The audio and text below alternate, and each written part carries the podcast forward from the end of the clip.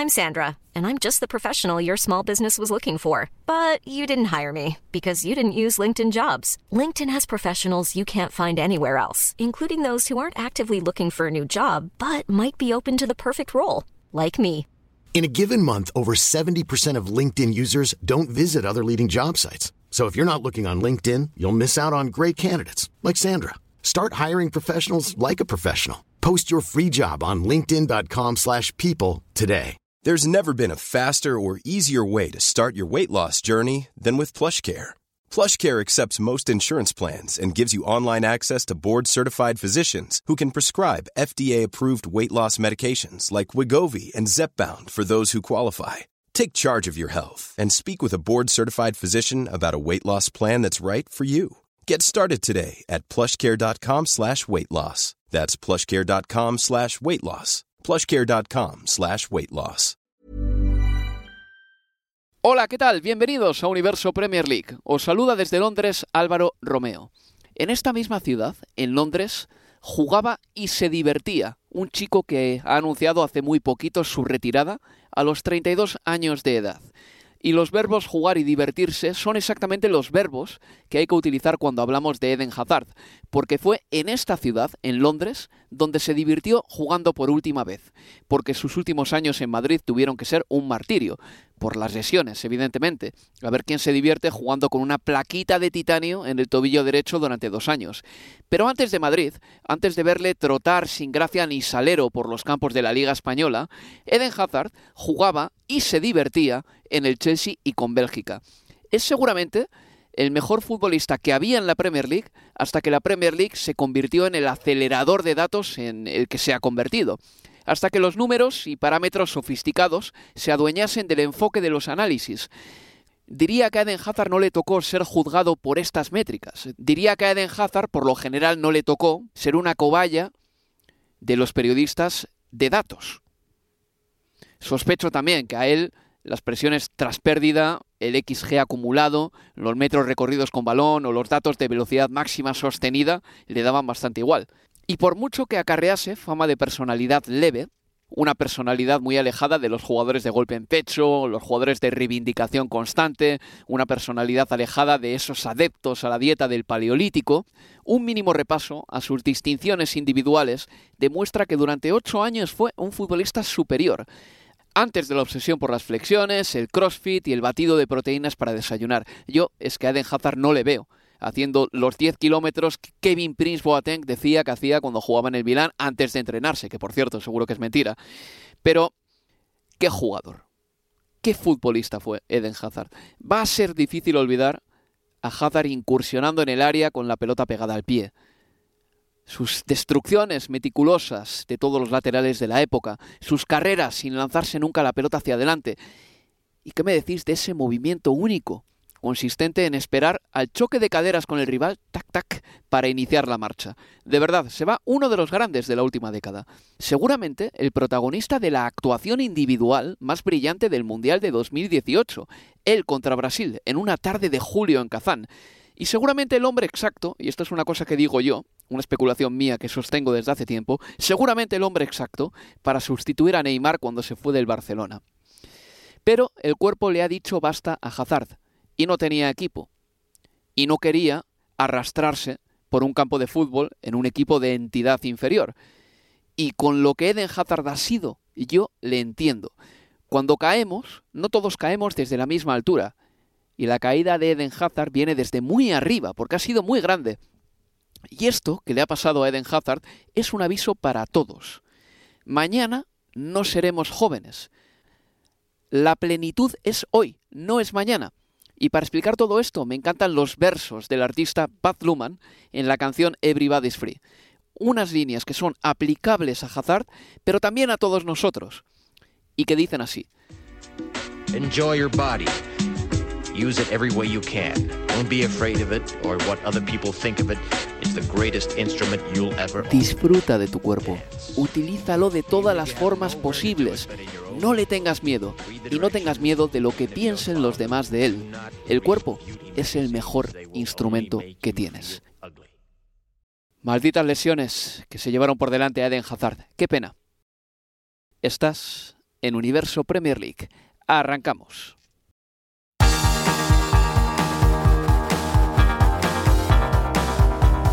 Universo Premier League, la casa del fútbol inglés en español.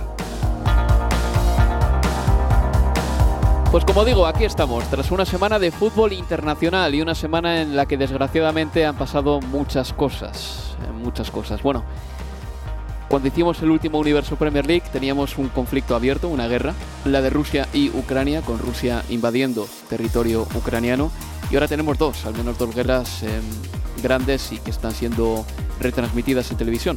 La segunda es la del Estado de Israel contra el grupo terrorista Hamas. Yo solo te pido desde aquí una cosita, nada más que una, ¿eh? no pido mucho, que por favor no contribuyas a difundir eh, basura en redes sociales porque creo que en este momento en concreto es muy importante tirar de los medios de comunicación que efectúan verificaciones sobre las informaciones y que también tienen algún tipo de filtro.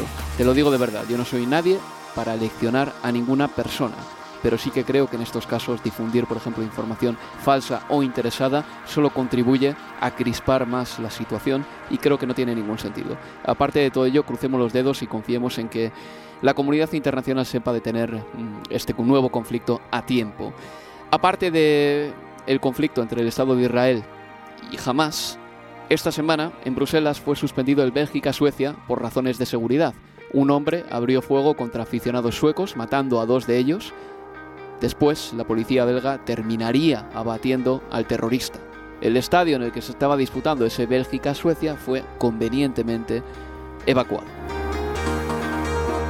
Pero vamos ya con el programa. Buenos días, Leo Bachanian. ¿Qué tal? Muy buenas, Álvaro. ¿Te lo has pasado bien en el parón internacional? Sí, sí, sí, sí. Viendo bastante fútbol eh, de eliminatorias sudamericanas, el Inglaterra-Italia de, de anoche también. Así que descansando, pero también mirando mucho fútbol, aprovechando. A mí me gusta el programa eh, que viene justo eh, a continuación de los parones porque hay más libertad. Eh, el folio en blanco existe, no estamos obligados por la actualidad a hablar de la Champions o del último partido de la Premier y hay cosas muy interesantes que escapan a veces del radar de las que no hablamos Leo, pero tú sigues el fútbol internacional, yo también lo sigo y creo que nuestros oyentes pueden agradecer también un programa un poco distinto. Sí, y además la posibilidad, claro, de, poder eh, empezar o de hablar como lo hacías en la editorial de Eden Hazard, que quizás no en el, eh, si era el universo Premier League con el devenir de, de una jornada, podíamos mencionarlo, pero no ahondar eh, más como, como lo hiciste cuando hablamos de alguien que además tan ligado sobre todo a, la Premier League, un futbolista excelso que a los 32 años, con lo extraño que hoy nos parece, a esa edad, que un futbolista del nivel de Hazard se retire y viendo como otros de, su nivel siguen estando allí, pero bueno, este, sin duda de los mejores futbolistas que hemos visto o que me ha tocado ver en, la Premier. Un galáctico, eh, por utilizar una palabra que tanto gusta allí en Madrid, es que Hazard lo era. Hazard tenía ese estatus, tenía estatus de galáctico. ¿Y cuánto te apena que se haya retirado? Porque a mí me apena bastante. Los últimos cuatro años de Eden Hazard no han hecho justicia a los primeros 10 u 11 de carrera que tuvo. Eh, a ver, totalmente. Hablamos de cuatro años y apenas 76 partidos con el Real Madrid y 44 de ellos desde, desde el inicio. Es poquísimo al punto de que termina su contrato hasta de mutuo acuerdo. Un año antes, 12 meses antes de, su, de las finalizaciones, que Hazard se retira y termina su contrato con el, con el, eh, con el Real Madrid. Pero la marca, la huella que dejó en, en, Inglaterra, en la Premier, en el Chelsea, en Stamford Bridge es... Eh, es sublime, es sin duda el futbolista más importante de, la Premier antes del devenir de los Kevin De Bruyne o Mohamed Salah, por hablar de, los últimos años, hasta del propio Harry Kane.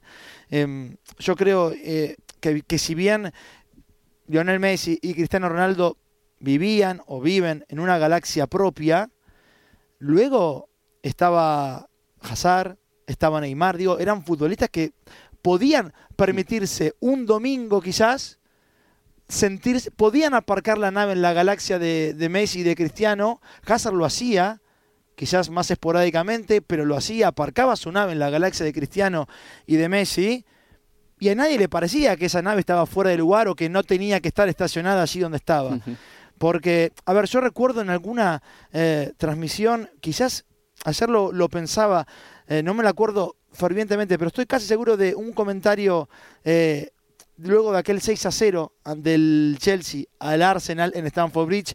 Fue un sábado 12.30 del mediodía de, de, Inglaterra, partido número 1000 de, de Arsène Wenger. Y, y, en uno de esos goles eh, comentar que Messi, que Hazard era el Messi diestro. Y no me parece que fuera que estuviera fuera de lugar en aquel momento decir eso, que Hazard era el Messi diestro. O lo era cuando tenía esas tardes o esas noches en las que su talento fluía el gol al West Ham en Stamford Bridge para destrabar un partido complicado. Eh, esa última temporada con, con Sarri, porque está claro que en las dos temporadas en las que gana la Premier, Cázar fue un instrumento fundamental para Mourinho primero y para Conte después. Pero que es que su última temporada y cuando ya sabía que lo más lógico o lo más probable era que se marchara al Real Madrid a cumplir su sueño, Hazard deja un temporadón. 21 goles, 12 eh, asistencias, un doblete en la final de la Europa League. Estaba todo dado, todo listo para que tuviéramos ese mismo Hazard en Madrid. Es una verdadera pena que no tuvimos nada de eso, que las lesiones no nos las lesiones, quizás autoestima, quizás muchas otras cosas no permitieron que tuviéramos la chance, aunque sea con, em, con, con pequeñas dosis de ver aquel Hazard de la Premier en la liga también. Has eh, mencionado que él a veces aparcaba la nave en eh, las dependencias de Cristiano Ronaldo y de Messi de manera esporádica. Quizá Neymar lo hacía más a menudo. Pero también es verdad que Eden Hazard tenía una cosa, que a veces aparcaba la nave. Y no en las dependencias de Cristiano ni de Messi, sino que simplemente la aparcaba y tenía fases, no muchas, pero alguna fase irregular. Eh, yo recuerdo la temporada en la que el Leicester gana la Premier League, en la que Hazard no marcó un gol hasta el mes de mayo, ¿puede ser? ¿O hasta el mes de abril? Quiero decir, tenía también esas fluctuaciones, esos momentos, pero en general creo que Messi y Cristiano no pueden poner el listón para el resto. Quiero decir, futbolistas así. Eh, lo normal es que todos los jugadores tengan una temporada mala, una temporada peor, y hemos visto los grandes jugadores de la historia del fútbol han tenido también años en los que, por lo que sea, no hicieron clic de la misma manera. Le pasaba mucho a Zidane. Por ejemplo, Zidane en su primera temporada en el Real Madrid y en alguna más en Italia, no fue el mejor de la Juventus. Era del Piero, en el Madrid era Ronaldo, el gordo, y Zidane no siempre lo era, pero a la vez sabíamos que había un genio ahí, y no estoy comparando a Zidane con Hazard porque no se parecen en nada. Pero creo que Hazard, por ejemplo, no se aplicaba esos rigores que se aplican ahora a esos jugadores que están hipercafeinados y que les ves constantemente hablar del físico y que se ponen como trenes y en julio se quitan la camiseta para el reconocimiento médico y están impecables, están como estatuas renacentistas. Eden Hazard no era así yo siempre le recordaré recibiendo la pelota en el centro del campo, en la izquierda en Stanford Bridge. Y a partir de ahí desencadenaba la tormenta a su manera. Eran unas tormentas de calidad, de amago, de técnica, de esperar a que el rival o el defensa hiciese un movimiento para irse para el lado contrario. Era un futbolista muy cerebral también en sus uno contra uno. Sí, y que, y que de espaldas para iniciar un movimiento era tremendo que con ese centro de gravedad tan bajo, con la capacidad de, cambiar de ritmo y de dirección eh, eh, en un abrir y, cerrar de, ojos, es que era, era realmente un, eh, un, disfrute, un disfrute enorme, ya lanzado y, en carrera y con el balón tan cerca del pie. Y en eso tenía esas cosas que, que podemos hablar de y que podemos comentar de, de Messi, ¿no? Esta cuestión de que ya es difícil conducir en velocidad, pero además conducir en velocidad con el balón pegadito al pie, como si hubiera un hilito indivisible y la pelota en lugar de ser pelota fuese una marioneta, pero es que era ese estilo. Ah, hay un gol en, y es creo que Copa de la Liga, ni siquiera fue en Premier, pero 2018. Contra el Liverpool. Contra el Liverpool. Por la eh, derecha, que por es la lo derecha, raro. Es, exacto, es del otro lado. Y además me encanta ese gol porque él le tiene un caño, no es a Fabini, es alguien que pasaba cerquita por ahí, pero al sector derecho, le juega la pelota a Spilicueta y va corriendo rapidito para, dámela a mí, esto lo tengo que hacer yo. Y Spilicueta se la deja así que, bueno, bueno, tranquilo, toma, toma, haz, lo que vos quieras. Y después se va de Alberto Moreno dentro del área con un túnel y un cambio de dirección y un remate cruzado violento, tremendo pero que bueno, era de vuelta una de esas noches en las que decís, es que este tipo es un galáctico, y qué pena que pasaron cuatro años y no tuvimos de esas noches de Anfield o de las de Stamford Bridge, arrancando por izquierda, o como en el caso del gol al Liverpool por derecha, eh, en, el Bernabéu. Una verdadera pena, pero bueno, este, lo que nos dejó nos, nos alcanza y nos sobra para recordarlo como uno de los grandes futbolistas de, la historia de la Premier. Y ahí queda su legado y creo que sus compañeros también saben que era el mejor. Eh, en el Chelsea ganó varias veces el premio al jugador del año y el premio de la Premier eh, al mejor futbolista de la temporada, que es el PFA, ¿no? El PFA, ese lo dan los futbolistas y los futbolistas votaron a Eden Hazard como el mejor jugador. Cuando los futbolistas se votan como el mejor jugador de la liga, gente que te ve en el campo, que te sufre y que te tiene cerca para saber realmente lo bueno que eres, cuando te votan los propios jugadores es que tienes que ser muy bueno. Pero Leo, ha habido en estos últimos días fútbol de selecciones. ¿Cuáles han sido para ti los momentos más destacados? Yo sé que alguno dirá, uy, otra vez tira de pasaporte y va por el lado de la selección argentina. Pero para mí hay un momento de anoche, y anoche, cuando digo anoche, hablo de Argenti- Perú, Argentina en, en Lima, fue victoria de Argentina 0-2 como visitante, un arranque, a ver, lo, lo estadístico, lo frío, lo quizás en algún punto, bueno, no es lo menos importante porque en definitiva se trata de una clasificación y ganar y los puntos es lo que te llevan o no a un mundial. Y son cuatro partidos, eh, cuatro ganados, ¿no? Le han convertido otra vez un gol a, a Emiliano Martínez. Argentina ha ganado todos los partidos que, que ha jugado en 2023. El último gol a Emiliano Martínez se lo marcó Kylian Mbappé en la final de- del mundo. Pero ayer hubo un momento en el que Messi, sobre la raya, en el, en el primer tiempo, se va de dos futbolistas con un amago para un lado, para el otro, sin tocar la pelota. Y, al punto de que Scaloni, cualquiera que haya visto el clip, termina levantando las manos antes de que Messi se escape pensando que le van a cometer una falta, ya quejándose por anticipado, que fue como volver el tiempo hacia atrás con él. Y, y los dos goles, dos goles de una factura que son del Messi de toda la vida. Los dos goles de ayer son del Messi de toda la vida. El Messi que cuando los defensores van acercándose a su arquero, él aminora la marcha para quedar en la menor en el área solo para definir contra el palo, contra el primer poste, o en el caso del primer gol, contra el poste izquierdo de, de y arriba, en una definición que era muy difícil de hacer para, para cualquier futbolista, aunque para Messi pareciera que, bueno, obviamente no, no, no existiera lo imposible o lo, o lo difícil pero sobre todo hablando de alguien que venía de casi 40 días sin jugar, que contra Paraguay fue suplente, ingresó 25 media hora y tiró dos tiros en, eh, en los postes y ayer aguantó los 90 minutos y se lo vio bien. Eh, y además de por qué es que rescato eh, el momento de Argentina-Perú o de Messi, pero de la selección argentina en general, es que yo te lo comentaba eh, fuera, de, fuera de aire, que para mí se está dando esto de que Messi se está despidiendo de cada estadio de visitante en el que le toca jugar en esta eliminatoria. Messi no va a volver a jugar en Lima nunca más un partido oficial. Hmm. Irá para alguna despedida de alguien si lo invitan, un partido amistoso, eh, benéfico, pero ya no va a disputar ningún partido en el Estadio Nacional de Lima, Messi. Entonces, yo creo que hay una suerte casi de, ceremonia que se está dando con Messi visitante. Messi en el, en el Hernando Siles de La Paz, en septiembre, fue lo mismo. Había hinchas bolivianos alentando a la selección argentina, festejando a Messi, un Messi que ni siquiera jugó un minuto, al punto de que se paró Ángel Correa, que tenía la 10 para entrar, y el estadio se vino abajo porque algunos se confundieron pensando que era Messi que entraba al terreno Pobre de juego. Correa. Que, que no era nada por Correa, no, no, eran todos que se- confundidos que diciendo que era Messi. Sí. Y, y ayer, otro baño de masas. Messi convierte su segundo y el estadio se vio abajo con Messi, Messi. Y hay que ponerse en la piel del entrenador peruano que se está jugando su puesto, Reynoso, de los futbolistas peruanos, eh, de algún hincha peruano que le resulte raro, extraño y que no esté de acuerdo en que se, en que se vitoree, se cante a un futbolista rival, por más Messi que sea. Y el efecto Messi termina llevando a que también hace un efecto selección argentina. Argentina o el seleccionado argentino no está habituado a ir de visitante y que lo traten bien. Es todo lo contrario. En general la selección argentina fuera de Argentina no es querida en Sudamérica. Y, y el Mundial, que yo creo, y vos me lo marcás, y para mí tiene, estoy 100% de acuerdo, está siendo visto como un logro regional del, del fútbol sudamericano, ya no solo del fútbol argentino o de la selección argentina, está generando también eso. Ya es Messi que tiene su galaxia y su efecto propio, pero también lo que ha generado, me parece, el, el- el mundial conseguido en Qatar por el seleccionado argentino en la región, en Sudamérica. Esta cuestión de, bueno, no es solo de ustedes, chicos, es, es, es- es casi que de todo. Sí. No digo que sea el sentimiento general, habrá muchísimos, cientos de miles que te digan, no, a mí Argentina no me importa y el mundial de, de Qatar será de ustedes y a mí no me importa, pero yo creo que hay cierto sentimiento que va también por ahí, porque si no, a la selección que la van a esperar en Perú, en el barrio de Miraflores, eh, cientos o un, de, de hinchas peruanos, no todos alentaban a Messi, porque se bajaba Enzo Fernández y la gente estallaba igual.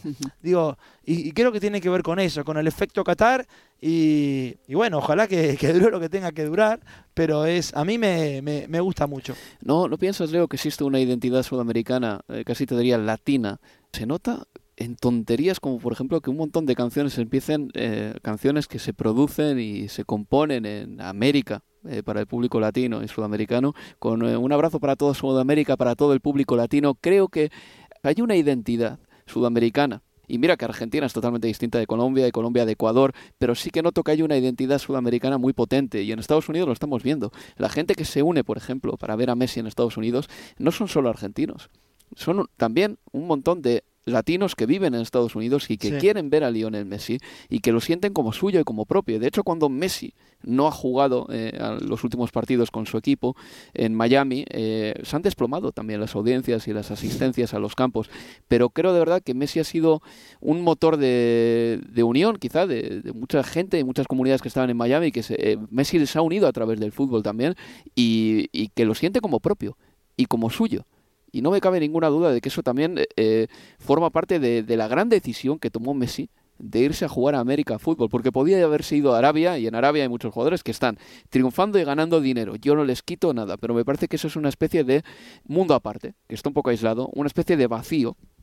Y Messi, en cambio, se ha ido a un lugar donde el fútbol me da la impresión de que es más humano los campos se están llenando. Hay un montón de aficionados que quieren ver al ídolo, donde Messi se va a cenar y no le dejan en paz. Me da la impresión de que Messi está teniendo una experiencia mucho más humana de la que pueden estar teniendo otros jugadores en Arabia Saudita en este momento. Sí, y, a ver, y no, no, no es casual que sea que él haya tomado esa decisión que otro contemporáneo e importantísimo para la selección argentina como Ángel Di María, que ayer anunció su retiro del seleccionado después de la Copa América de, del año que viene en, Estados Unidos, dijo que para él ya está, se terminó la, selección argentina, pero en esa misma entrevista que dio anoche, que dio ayer para una radio de Argentina, eh, decía, dice, a ver, todos los números que te imaginen, que se pueden imaginar que, pueden ofrecer en Arabia Saudita, me lo ofrecieron.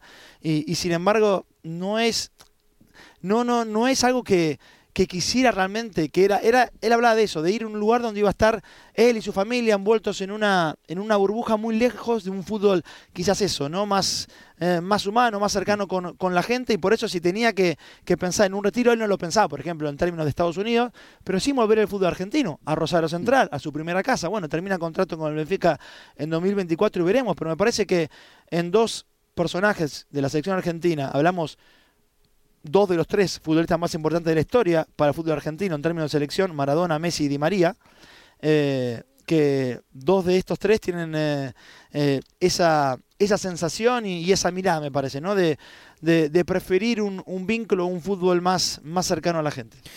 Leo, seguimos hablando de futbolistas y de momentos que nos han llamado la atención del parón. Yo te tengo que reconocer que lo de Kendrick Páez me pareció muy interesante porque ante Bolivia anotó un gol en la altura de La Paz y se convirtió en el goleador más joven de las eliminatorias sudamericanas de toda la historia. Tiene nada más que 16 años.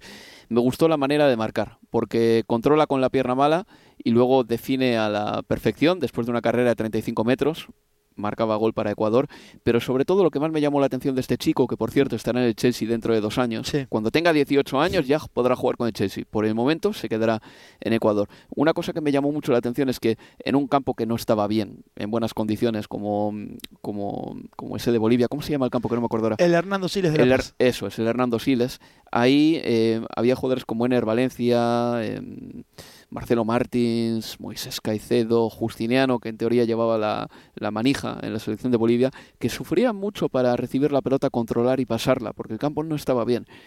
Llega Páez y de repente todo lo que estaba viendo en el partido lo tira por la borda. Eh, los controles los hacía perfectamente, no se le iba nunca un primer balón, los pases al primer toque los sabía dar. Que un chico a los 16 años tenga la técnica más pulida, o al menos esa sensación daba que futbolistas tan consagrados me llamó mucho la atención y sobre todo la inteligencia y valentía con la que jugó en un campo que no es fácil para todos los equipos. Al final Ecuador ganó en el descuento eh, por un gol a dos y Páez demostró estar ya provisto de muchas facultades competitivas para estar en el fútbol profesional. 16 años nada más. Y, así como vos antes mencionabas por Hazard y los premios y, y esto de que lo diferente y lo importante es que te voten tus pares, los futbolistas. ¿Por qué traigo esto? Porque anoche en el 0 a 0 de Ecuador ante Colombia, ¿con quién cambia camiseta eh, Kendry Páez? Déjame pensar, tiene que ser Ja- James Rodríguez Exacto. o si no Quintero. James Rodríguez. James. sí. James Rodríguez, cambian, intercambian las camisetas y se queda James hablándole al oído. Sí. Y es ahí donde hay un reconocimiento, alguien que está, hablamos de James, un talentosísimo, otro que, que con esa zurda hace lo que quiere cuando tiene ganas y, y cuando el físico se lo permite también, pero que, que ve así algo. Y los futbolistas son los primeros que, que, que pueden ver dónde hay de verdad eh, eh, talento de- del bueno y, y del puro. Y en esa conversación que no, no, no sé, no, no llegué a leer si le han preguntado al chico o no, o al propio James, Hmm. eh, me parece que hay un, reco- un reconocimiento que dice, que dice bastante. Bueno, pues eh, eso en lo que respecta a Sudamérica, Leo. También hay que decir que la Uruguay de Marcelo Sí. Bielsa le ganó a la selección de Brasil. Habrá que seguir con atención lo que hace Uruguay. Por cierto, su exentrenador Diego Alonso será el técnico del Sevilla. Y en Europa hay varias cosas que me han llamado la atención. Una de ellas es el pequeño desplome de la selección de Croacia en este mes de octubre. No, no me lo esperaba, porque Croacia ha sido durante los últimos seis años una de las selecciones más fiables del continente y la selección eh, más experta en manejarse en los mínimos márgenes que te ofrecen los partidos competitivos, en el 0-0, en el 1-0, en los penaltis. Croacia siempre sacaba tajada de esos partidos que se decidían por milímetros, detalles y resultados cortos. Eso en primer lugar, lo de la selección de Croacia. Y creo que es interesante también lo de la selección inglesa, porque le metió un 3-1 a Italia y tenemos que reconocer que la diferencia de calidad entre Italia e Inglaterra es tremenda. Eh, Italia no está pasando por un buen momento, lo sabemos ya, pese a que ganase la Eurocopa en el año 2021. Pero la selección inglesa tiene una generación que es buenísima, buenísima, de verdad. Será cuestión de que el entrenador y los futbolistas entiendan, comprendan y atisben la posibilidad de coronarse campeones en la Eurocopa de 2024 porque lo tienen absolutamente todo. Y aparte de eso, Jude Bellingham está creciendo a cada partido una barbaridad. Hay muy poco que criticar a Inglaterra en este momento. Lo único habrá que verla en una eliminatoria, en unas semifinales, en una final, si quiere salir al campo a imponer su fútbol. Que esa es la única duda que me queda, porque con Southgate me daba la impresión de que eh, cuando marcaban el primer gol decían, ahora vamos a defender, no vamos a imponer nada más, vamos a defendernos. Quiero ver si Inglaterra tiene la capacidad de imponer su fútbol durante 90 minutos en un partido gordo. Sí, y eso me parece que terminará siendo la, la, la vara más importante para el entrenador, sobre todo. Yo creo que va a depender mucho de, de Southgate que justamente ocurra esto, ¿no? De imponerse en un partido gordo eh, de Inglaterra, que para mí va a partir como clara favorita para llevarse la Eurocopa en Alemania, por delante, obviamente, de, de, de los locales, más allá de que Alemania, bueno, habrá cambiado de entrenador, que no lo está pasando bien, ahora tiene a Nagelsmann, pero pero aún así sigue siendo Alemania con enormes futbolistas y jugando en casa. Pero yo creo que Inglaterra va a ser su favorita por encima de cualquiera en, eh, en 2024 y a Bellingham la 10 le queda realmente eh, pintada. Foden, Bellingham, Rashford, Harry Kane. Es muy difícil que el inglés no, no se ilusione con lo que puede con lo que pueda salir de allí. Me parece que, eh, a ver, al final del día los nombres que te quedan tecleando un poquito son como por ejemplo, y que no sorprende que te queden tecleando porque es la actualidad de ese futbolista en cada domingo. Calvin Phillips, por ejemplo, que ayer no tuvo un buen partido, pero que tampoco tiene minutos en, en, en Premier, si no es porque Rodri eh, está cumpliendo una, una suspensión. De hecho, para mí debió haber sido, debió haber sido expulsado Calvin Phillips. eh, No comprendo Ayer- la insistencia por Calvin Phillips. Porque el mundo de selecciones es un mundo completamente diferente al de clubes y, y, y es la misma pregunta que podríamos hacernos con, eh, con, eh, con Maguire y por qué no Gay que, que ingresó para, para jugar en la segunda parte, si es por actualidad, si es por rendimiento, si es por la cantidad de minutos que lleva en la temporada, debió haber sido titular sin ningún tipo de problema y sin embargo está claro que el entrenador sigue apostando así por la gente que conoce y que cuando él repite lo que le dio Maguire al seleccionado, sí tiene toda la razón. Mm. En ese sentido no hay mucho para, para criticarle a, a Sarri cuando habla de lo que hizo Maguire con el seleccionado in- inglés. Pero en términos de, de, de lo que vemos, en términos de, de la actualidad, en términos de lo que, tiene, lo que tiene que hacer un futbolista para justificar la presencia, y bueno, allí sí diste un poquito la... Hay una dicotomía entre lo que sucede con Maguire en la Premier y la decisión del entrenador inglés. Y luego también hubo abucheos a Jordan Henderson en el partido contra Australia. Eso, en el, primero. En el Ayer- primero, eso es. A Gareth Southgate, de hecho, no le hizo No. ninguna gracia.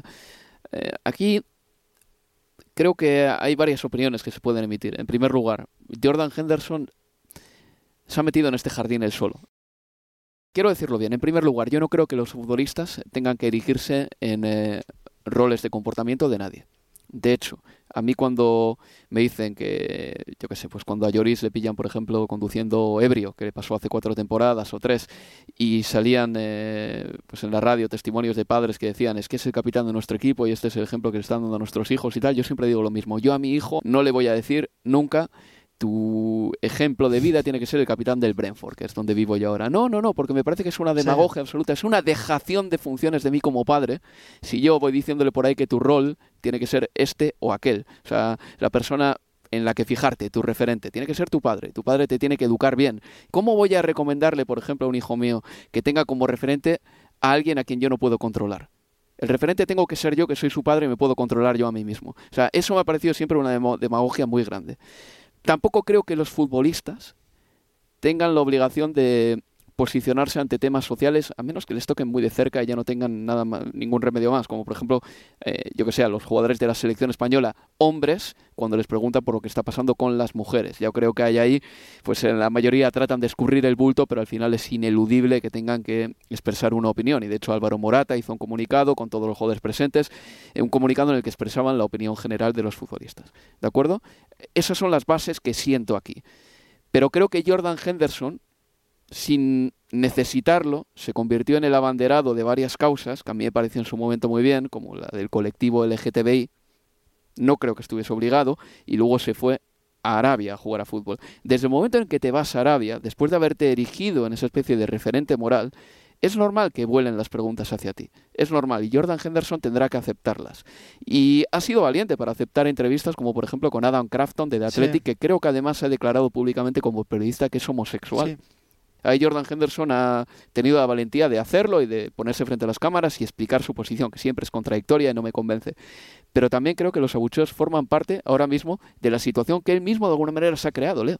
Sí, aunque ser fue recibido con aplausos hmm. cuando ingresó en el segundo tiempo. A ver, hubo algunos silbidos, pero se le escuchaban mucho más los aplausos que los silbidos, como fue en el caso ante, ante Australia. A mí lo que yo entiendo, eh, la, igual que puede haber eh, enojo de cierta parte o de, o de, o de algunos hinchas con, con, Henderson y las contradicciones de, de su decisión y, y el lugar eh, moral que, que, ocupaba previamente o, o las causas que defendía previamente, pero al mismo tiempo a mí me sigue causando mucho más ruido más que las contradicciones de, Henderson si las tuviera, me causa mucho más ruido y más enojo que se le pregunten más por la situación de los derechos humanos hmm. eh, en Arabia Saudita a Henderson y a Southgate que al primer ministro británico, por ejemplo. ¿Por qué? Sí. ¿Por qué los futbolistas tienen que contestar más de esas preguntas que el primer ministro? Estoy, estoy contigo, Leo. Eh, yo El matiz que te hacía es que Henderson se metió en este pequeño berenjenal y ahora eso que le Tiene que convivir con eso, ya sé. Sí, Pero me molesta esa situación. Totalmente. Esa cuestión de el Faro Morales es el futbolista y, y no y las mismas preguntas que le hacemos a Henderson o a, o a Southgate, yo nadie va con el eh, con los tapones de punta de la misma manera una conferencia con, uh, con Rishi Sunak antes de la llegada de, la visita del príncipe de, Arabia Saudita. No. ¿Por qué? Se le venden armas sin ningún tipo de problema de Reino Unido a Arabia Saudita eh, la cuestión social podría ser puesta también en carpeta allí y en general responde más Southgate y más Henderson, o algo menos Henderson, pero Southgate sobre todo, o Eddie Howe en su caso también. Eh, sí, que el propio eh, CEO o presidente de la Premier League. Totalmente. Dos años después de que el Newcastle United pasase a manos de Arabia Saudí. Sí. No, pero es que además, al final del día, Henderson, Southgate, Eddie Howe son trabajadores de una determinada profesión estamos hablando de gente que lleva las riendas de un país. Claro, sí, sí. Eh, en este caso, y que sin embargo no está recibiendo o que no es parte del mismo escrutinio en términos de, algún tipo de cuestión social o derechos humanos, en este caso relacionados a Arabia Saudita, que sí reciben Southgate, Henderson, y sin embargo primeros ministros o jefes de gabinete o ministros de economía, pareciera que de esas cuestiones no se le podría preguntar. Es extrañísimo. Te digo la verdad, yo creo que Rishi Sunak ni siquiera debería estar contestando preguntas. Rishi Sunak no ganó unas elecciones.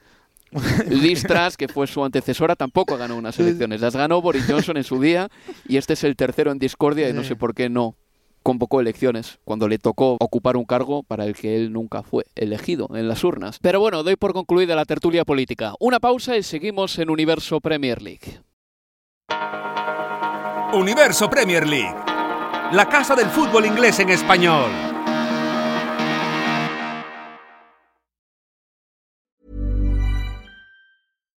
Here's a cool fact a crocodile can't stick out its tongue. Another cool fact you can get short term health insurance for a month or just under a year in some states.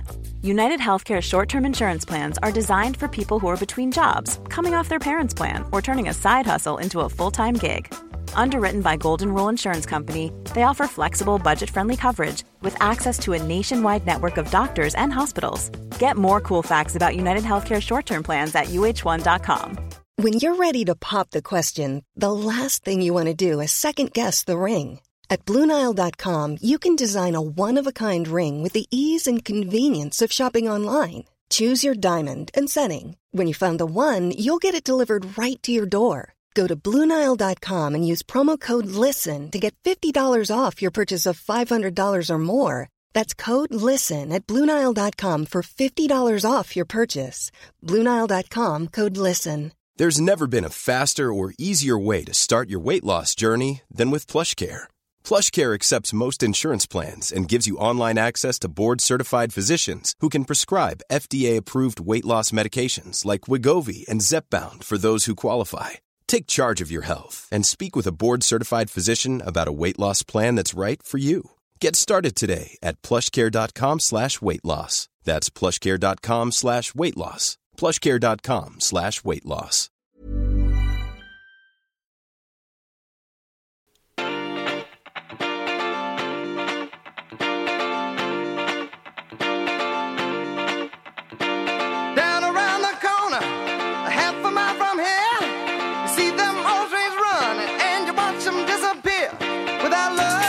Sigues escuchando Universo Premier League.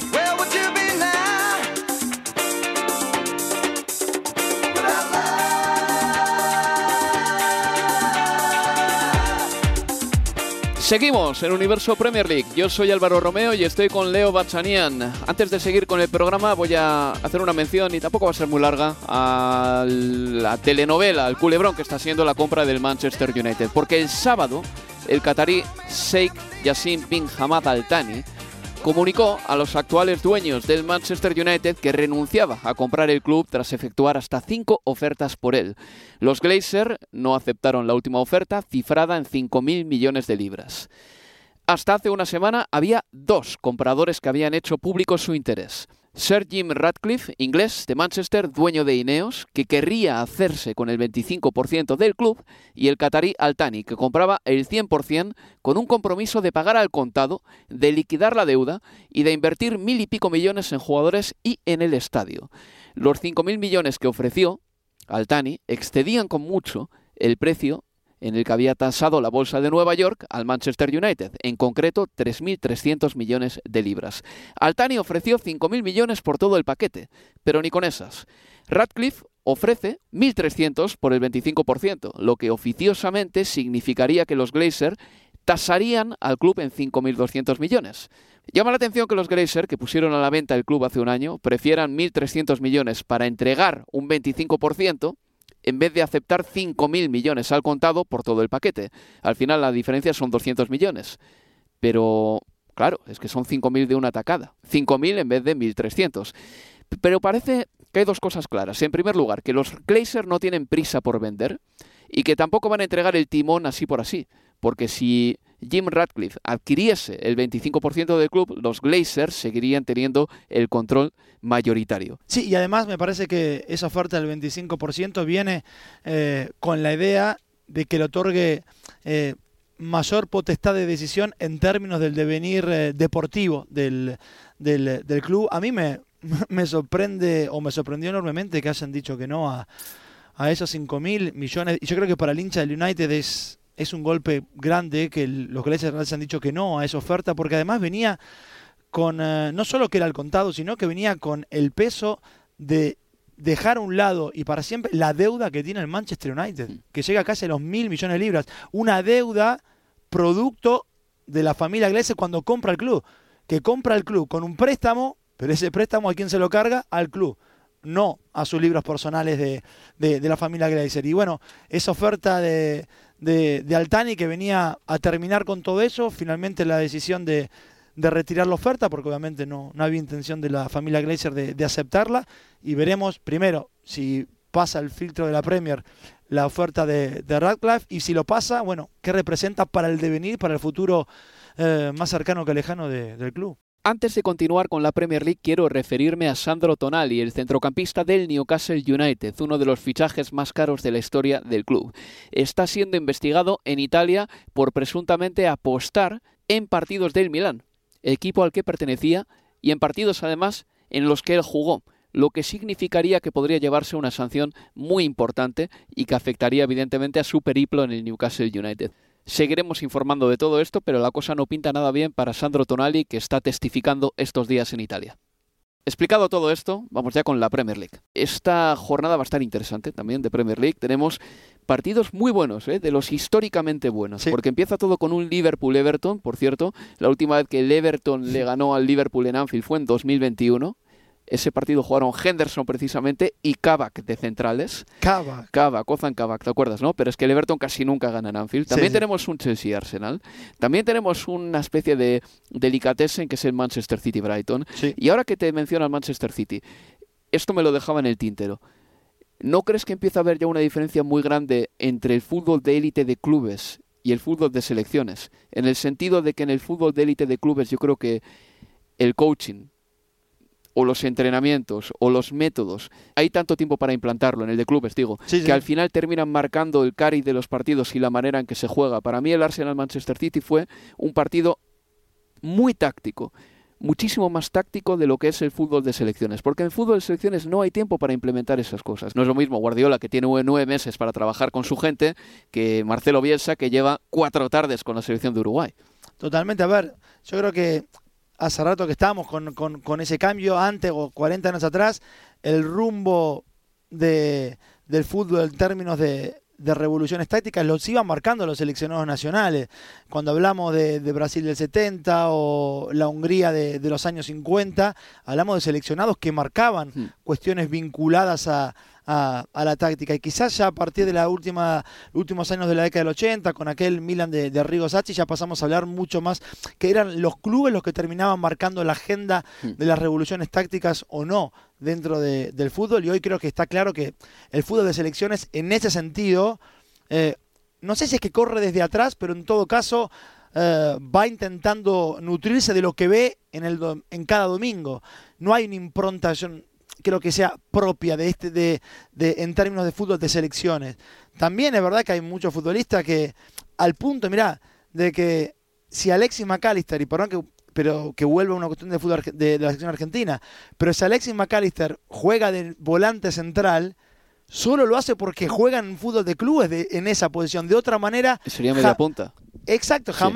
Scaloni se le ocurriría probarlo en esa posición. Es que ni siquiera se le ocurriría, es que sin embargo, en el fútbol de clubes, por determinado contexto, situación, en el club en el que está, que no hay un futbolista allí, probemos a McAllister, más allá que no es que probemos como, a ver, me la juego, no, hay características que, que lo hacen factible que pueda rendir allí.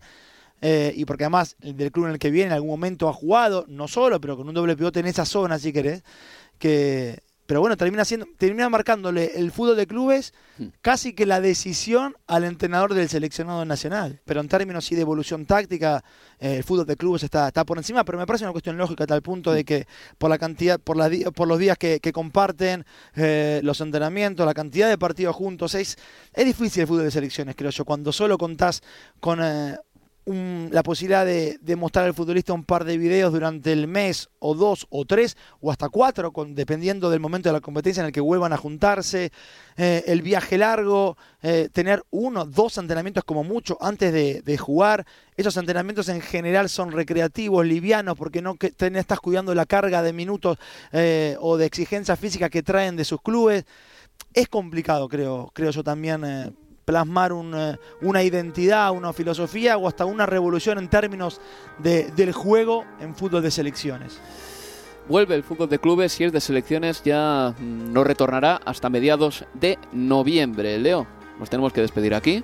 ¿Ya Así se que fue? mucho- sí, ya se fue. Así, así que muchas gracias por estar aquí. Y bueno, pues si quieres, no sé, el siguiente programa lo hacemos de tres horas. Le llamo a Manuel y haces un programa aparte con él. O a, o a José se fue Coto. rápido, se fue rápido. Un placer. Pues nada, este fin de semana emitiremos en directo el Manchester City Brighton and Hove Albion del sábado a las 3 hora local y el domingo emitiremos el Aston Villa West Ham. Siempre que os damos la hora de inicio del partido es la hora de Inglaterra. El Aston Villa West Ham se disputará a las 4 y media. Y el lunes os daremos Universo Premier League para repasar la novena jornada de la Premier. Por nuestra parte, esto ha sido todo. Se despide Álvaro Romeo. Adiós amigos, adiós.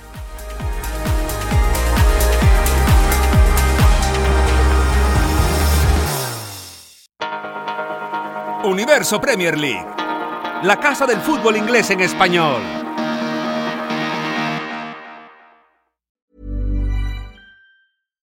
Deserves the best, and there's no better place to shop for Mother's Day than Whole Foods Market. They're your destination for unbeatable savings, from premium gifts to show-stopping flowers and irresistible desserts. Start by saving 33% with Prime on all body care and candles. Then get a 15-stem bunch of tulips for just $9.99 each with Prime. Round out Mom's menu with festive rosé, irresistible berry chantilly cake, and more special treats. Come celebrate Mother's Day at Whole Foods Market.